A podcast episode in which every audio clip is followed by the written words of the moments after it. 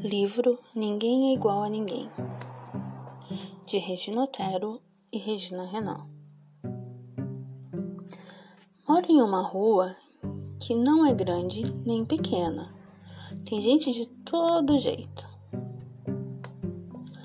Paulinho, meu vizinho da esquerda, é gorducho.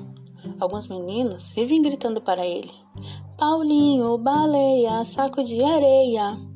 Ele chora e chora. Joana, a vizinha da direita, é negra e sempre diz que queria ser branca.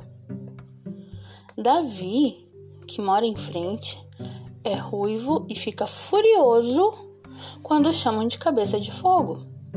É fogo mesmo. É que em toda casa tem sempre alguém que quer ser diferente do que é. Eu sou magrelo porque é assim que eu sou. Antes não gostava que ninguém mexesse comigo. Já tive apelido de palito, vareta, linguiça. Agora nem dou mais bola para os apelidos, pois eu não sou linguiça, nem palito e nem vareta.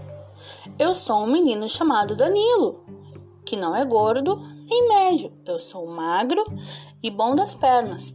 Não perco uma corrida. Já pensou se todos fossem iguais?